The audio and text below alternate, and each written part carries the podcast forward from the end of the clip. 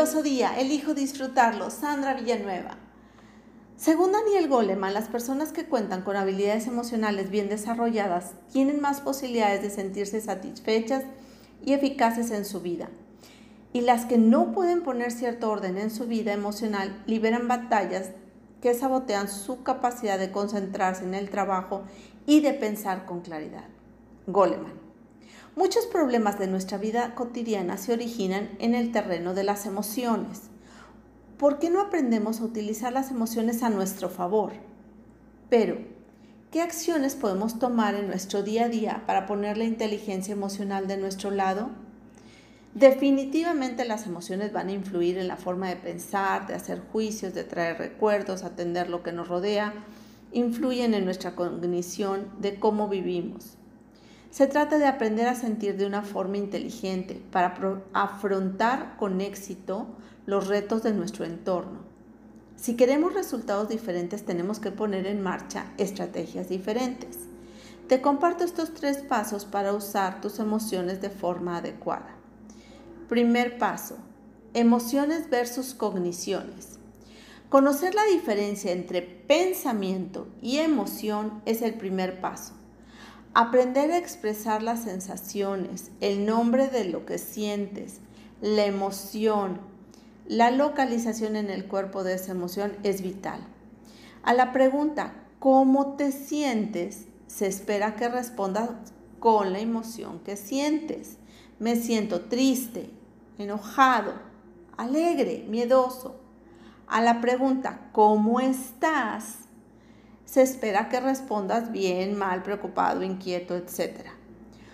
Otro ejemplo es cuando hay nerviosismo por un examen. La reacción fisiológica es similar en ambos casos. Cuando pasa eso y tienes un, y haces deporte hay tensión muscular, hay sudoración, hay incremento en la tasa cardíaca. La diferencia está en las reacciones del cuerpo. Preguntar qué estamos sintiendo y a qué se atribuye ayudará a identificar la experiencia emocional. Segundo, no eres tus emociones. Una determinada emoción no es una verdad absoluta sobre una situación. La percepción de una persona a otra varía notablemente. Percibir las emociones como simples hechos y reflexionar. Estoy sintiendo una fuerte sensación de y llamar a la emoción por su nombre. Tratar de valorar la intensidad de la emoción, si es enfado, miedo, rabia, preguntar qué estaba pasando antes de empezar a sentir esa emoción, qué frases o ideas pasaban por tu cabeza, para poder identificar qué es lo que te hizo sentir así. Y recuerda, la emoción es pasajera si tú lo decides.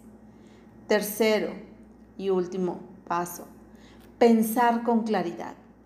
Las reacciones emocionales negativas indican la presencia de una amenaza.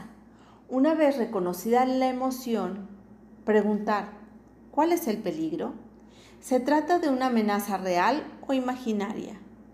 La mayoría hemos sentido emociones fuertes ante situaciones que después entendemos que no eran reales, o bien no sabemos si era una amenaza presente o futura.